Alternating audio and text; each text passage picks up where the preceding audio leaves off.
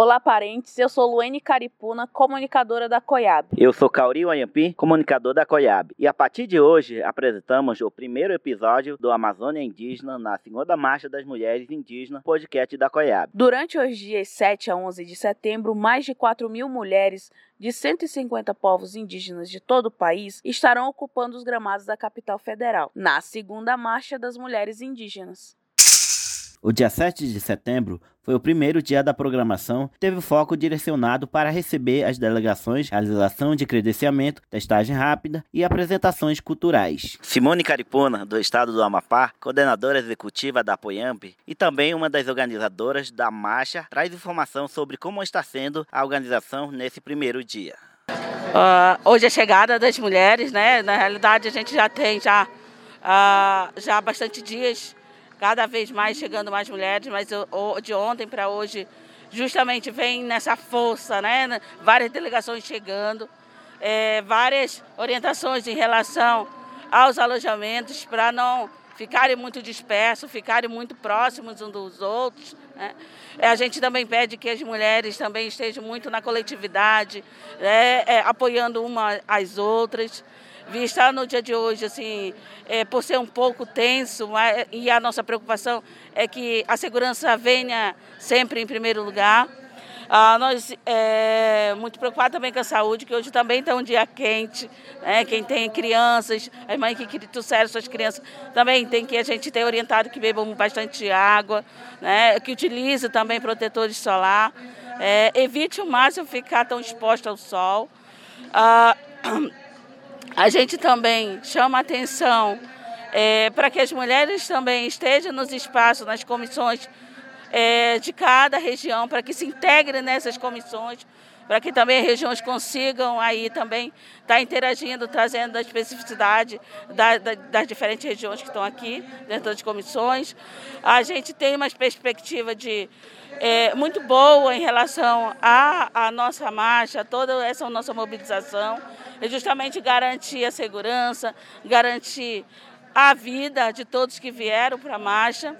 E também estar tá aí junto durante os dias aí de atividade que nós teremos para garantir que a nossa caminhada ocorra da melhor maneira possível e que a gente consiga também levar frutos na qual a gente aqui busca, né? No reflorestamento, para que a gente aqui consiga também levar para dentro dos nossos territórios a grande missão a qual a gente recebeu. Estamos em meio a uma pandemia. A Covid-19 ainda é uma realidade Diante disto, a marcha conta com as tendas de saúde e também com as tendas de medicamentos tradicionais. A luta pela defesa dos nossos direitos é essencial, mas precisamos continuar tomando os cuidados necessários. A coordenadora da tenda da saúde, Giovana Mandulão, do povo Macuxi, destacou a importância desse espaço. Então, em relação às nossas orientações, então está vindo desde a da vinda das delegações das, das comunidades, das aldeias, né, para a capital federal é, em questão mesmo do sempre do uso da máscara, né, em toda a viagem. Então, assim, trazer seus, seus materiais, né, então, assim, de higiene pessoal, todas as mulheres têm essa orientação. Então, assim, gente trabalhou justamente isso, desde é, esse cuidado desde a saída de lá, né, com todas as mulheres. A gente também falou em relação à testagem, para fazer a testagem antes de vir para cá, a testagem que eu falo em relação a, ao teste do Covid, né. Isso também foi super importante, a gente orientou, claro, né, aquelas que tivessem também condições de fazer esse teste tivesse suporte também lá na base. Mas assim, então esse cuidado todo está vindo desde as comunidades, nos, no, nos chamados né, que a gente vem propondo. E na chegada aqui nós estamos realmente, desde ontem a chegada, hoje estamos, tem as delegações chegando ainda. Então assim, nós temos uma estrutura com a tenda de acolhimento.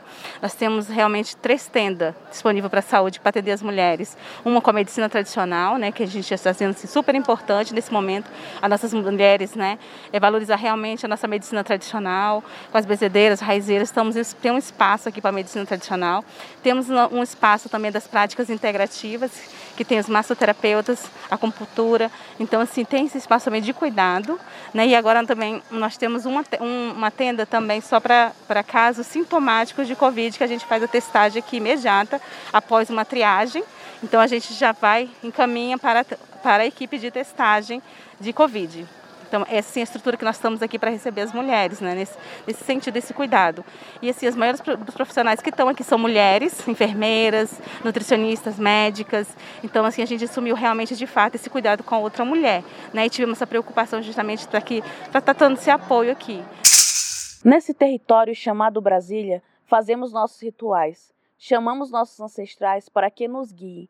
Mesmo em luto, não deixamos de lutar, não respeitaram nossa dor, não nos deixaram em paz. Se chegamos até aqui, é porque não tivemos outra saída. Nossa geração depende de nossas lutas. Ainda pela parte da manhã, as representantes de cada delegação apresentaram seus povos. A líder indígena Alessandra Munduruku, vice-coordenadora da FEPIPA, destacou o porquê das mulheres estarem em marcha. Fora Bolsonaro, fora genocida, fora garimpo, não há marco temporal, fora a PL 490, fora as PL de morte, fora esses empresários que querem tomar nosso território, fora invasores que estão dentro do nosso território, e dizer não nos calarão, nós estamos, vamos resistir e as mulheres já vão, jamais vão se calarão diante do retrocesso.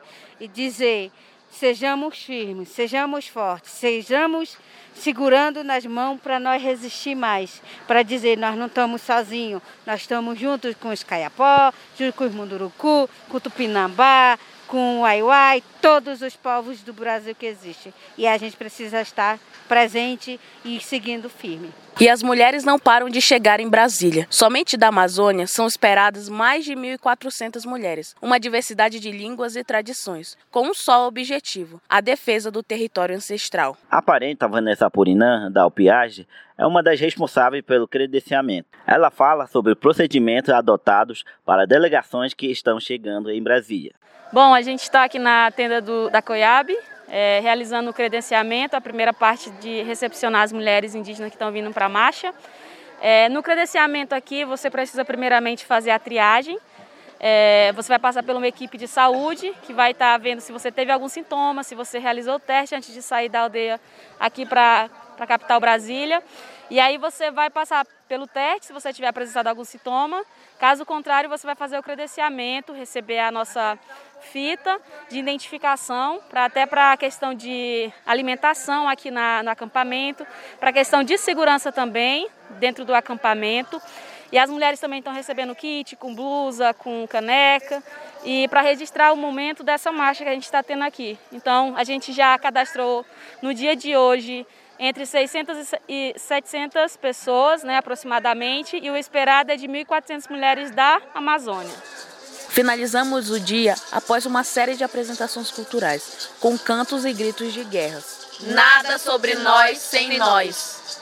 Então é isso, até a próxima. Esse podcast foi produzido pela equipe de comunicação da COIAB, roteiro Ariane Sussui, locução Kaori Oyampi e Wayne Caripuna, edição Sami Chavante e produção Alana Manchineri.